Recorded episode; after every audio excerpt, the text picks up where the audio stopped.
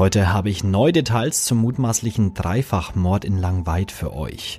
Und wir ziehen nach drei Monaten Deutschland-Ticket eine erste Bilanz. Ich bin Manuel André, wir haben den 1. August und ich wünsche euch einen guten Morgen. Nachrichtenwecker, der News-Podcast der Augsburger Allgemeinen.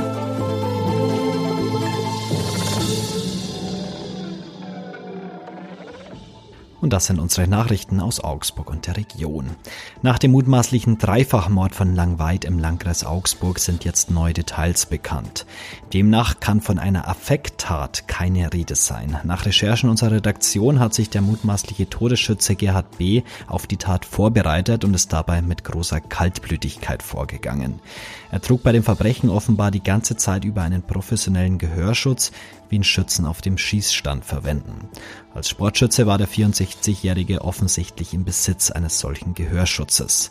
Eine Waffenerlaubnis hatte er auch. Zudem soll der mutmaßliche Dreifachmörder nach Informationen unserer Redaktion eine weit verbreitete Munition verwendet haben. Geschosse vom Typ 9 mm Parabellum.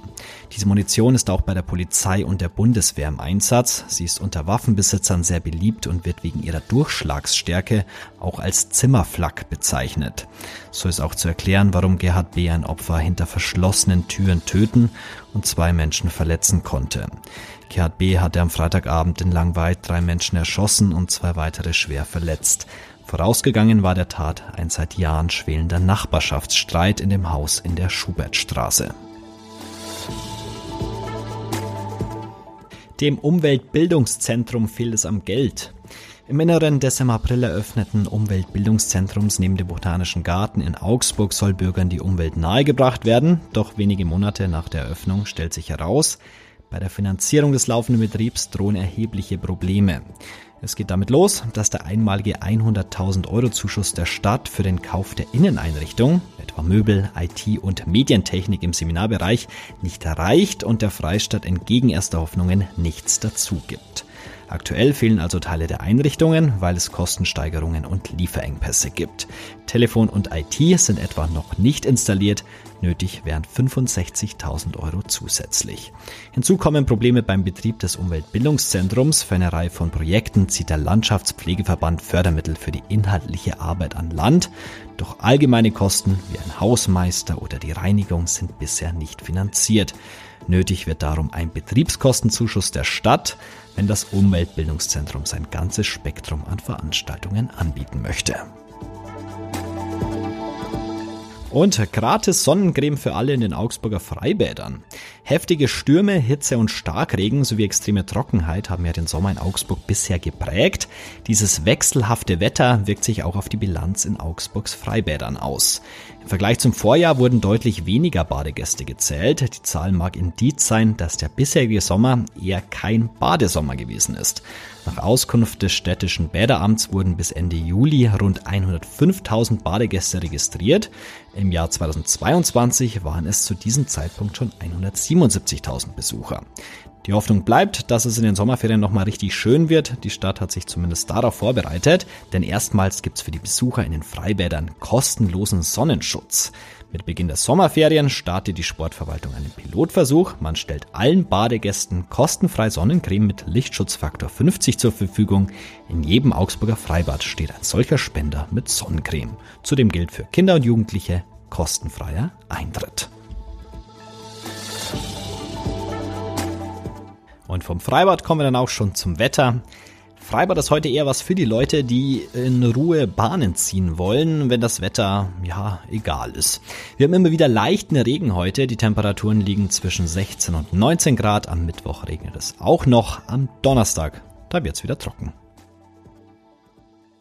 Ganz genau drei Monate ist das Deutschland-Ticket jetzt alt. Wahrscheinlich wisst ihr, 49 Euro kostet das Ding im Monat. Dafür könnt ihr alle regionalen Verkehrsangebote nutzen. Heißt in Augsburg Tram und Bus fahren oder mit der Regionalbahn die Region auschecken. Drei Monate heißt aber auch, wir ziehen ein erstes Fazit und das macht mein Kollege aus der Digitalredaktion Jonathan Lindenmeier. Hallo Jonathan. Hallo Manu. Einmal die Rolle zurück. Äh, warum hat man vor drei Monaten das Deutschland-Ticket dann überhaupt eingeführt? Also das Ziel war damals, glaube ich, mit einem relativ günstigen Angebot viele Leute für Schiene oder Bus zu begeistern und es eben auch möglichst flexibel und einfach zu gestalten, dass man einfach überall in Deutschland in einen Zug einsteigen kann. Ähm, das sollte halt möglichst attraktiv sein für die Kundinnen und Kunden. Ich sag mal so, man startete mit hohen Erwartungen. Wurden die denn erfüllt? Kommt, glaube ich, ein bisschen drauf an, wen man fragt. Also wir haben Volker Wissing gefragt, der sagt ja, was allerdings auch kein Wunder ist, weil es seine Idee war. Ähm, er verweist aber dabei auf Mobilitätsdaten, die ihm tatsächlich recht geben. Also ähm, O2, der Telefondienstanbieter, hat äh, Zahlen ausgewertet, wonach tatsächlich mehr Leute auf die Schiene umgestiegen sind. Insofern kann man tatsächlich sagen, es funktioniert, aber ich glaube, man kann trotzdem eine gewisse Kritik dran üben, weil es eben nicht für alle funktioniert, sage ich mal. Also für Leute, die auf dem Land wohnen oder die weniger Geld haben, ähm, denen bringt dieses Ticket einfach nicht ganz so viel. Wie haben sich denn die Fahrgastzahlen konkret entwickelt? Also die Bahn sagt, dass sie das Ticket etwa 11 Millionen Mal verkauft hat, was ja schon eine äh, ziemliche Menge ist jetzt in drei Monaten. Und laut diesen O2-Daten ist es so, dass ähm, heute pro Tag 170.000 Menschen Bahn fahren, die davor nicht Bahn gefahren sind. Also die Fahrgastzahlen haben auf jeden Fall zugenommen. Du hast aber auch die Kritik schon angesprochen. Welche Kritik wird denn am 49-Euro-Ticket äh, ausgeübt? Also eine Kritik kommt von der deutschen Landjugend, die sagen, naja, ähm, das Ticket bringt mir halt wenig, wenn der Bus nicht fährt und der Zug nicht kommt. Ähm, also da schwingt eben mit, dass auf dem Land einfach generell ÖPNV fehlt. Und eine zweite Kritik ähm, kommt vor allem von den Sozialverbänden. Also wir haben mit Verena Bentele gesprochen vom VDK, die sagt, ähm, es ist einerseits schwierig, dass das Ticket zum Beispiel nur digital verkauft wird, weil sich gerade ältere Leute häufig kein äh, oder häufig kein Smartphone haben oder ärmere Leute sich kein Smartphone leisten können. Und dass es generell ähm, für Leute mit geringem Einkommen oder mit geringer Rente einfach mit 49 Euro zu teuer ist. Also die werden ähm, laut VDK eigentlich von diesem Angebot ausgeschlossen. Wie könnte man das 49-Euro-Ticket denn verbessern? Also der VDK fordert, dass ähm, es zusätzlich einen gewissen äh, einen Sozialtarif geben soll, der dann eben nur 29 Euro kostet für zum Beispiel Sozialhilfeempfänger. Ähm, sowas soll auch kommen, allerdings nicht für Sozialhilfeempfänger, sondern für Studierende und Auszubildende, die ab September ein Ticket für 29 Euro beantragen können. Aber ich glaube, das ist nicht das, was dem VDK da vorschwebt. Und ähm, der zweite Punkt ist eben, um auf die andere Kritik einzugehen, dass man einfach neben dabei schon auch den ÖPNV auf dem Land einfach ausbauen muss. Also da gibt es dann so Vorschläge wie den Plusbus, so ein Shuttle-Service, der einen zum nächsten Bahnhof fährt. Ähm, also quasi weitere Methoden anwenden, um dieses Ticket dann so attraktiver zu machen.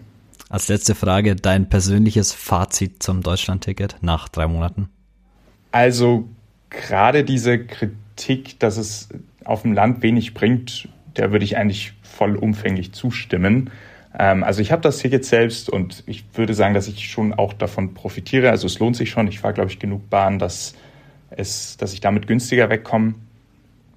Aber gerade wenn ich äh, zum Beispiel meine Familie im Landkreis Dillingen besuche und dann zurück nach Augsburg fahre, brauche ich äh, mit dem Zug fast doppelt so lang, als ich mit dem Auto brauchen würde. Und das funktioniert auch nur, weil mich dann jemand äh, zum Bahnhof fährt mit dem Auto. Und da denke ich mir dann schon jedes Mal, dieses Ticket ist halt auch sehr teuer. Das kostet ähm, Bund und Länder über drei Milliarden Euro im Jahr. Und äh, kann man sich dann, glaube ich, schon fragen, wäre das Geld halt nicht klüger investiert, wenn man damit ÖPNV gerade auf dem Land ausbauen würde. Dann vielen Dank, Jonathan, für das erste Fazit zum Deutschland-Ticket. Genau drei Monate könnt ihr es jetzt schon nutzen. Danke, Manu. Und auch das solltet ihr noch wissen. Der frühere US-Präsident Donald Trump rechnet damit, dass eine Anklage gegen ihn in Zusammenhang mit der Wahl 2020 und der Attacke auf das Kapitol unmittelbar bevorsteht. Das teilte er auf seinen Social-Media-Kanälen mit. Er geht davon aus, dass die Anklage nun jederzeit in den nächsten Tagen kommen dürfte. Und es war ein riskantes Manöver. Der brennende Autofrachter wurde gestern über die Nordsee geschleppt vor den niederländischen Wattenmeerinseln. Es ist alles glatt gelaufen, allerdings ist die Gefahr einer Umweltkatastrophe noch nicht gebannt, denn noch immer brennt der Frachter. Und heute zum Abschluss habe ich noch einen Tipp für eine App für euch. Und zwar für alle, die gerne ins Kino gehen und eine schwache Blase haben. Also Beispiel, ihr wollt in Oppenheimer gehen. Der Film dauert so um die drei Stunden, ihr müsst zwischendrin einmal auf Toilette. Die App RunP, also übersetzt sowas wie zum Pinkeln rennen, soll dabei helfen. Die App weiß nämlich, wann im Film so wenig passiert, dass eine schnelle Auszeit nicht unbedingt schadet. Dank eines eingebauten Timers wird der User 30 Sekunden vor der offiziellen P-Time per Vibrationsalarm informiert. Dann ist alle geboten, aufstehen, ganz schnell raus, auf Toilette gehen. Drei bis vier Minuten rechnet die App für einen Toilettengang.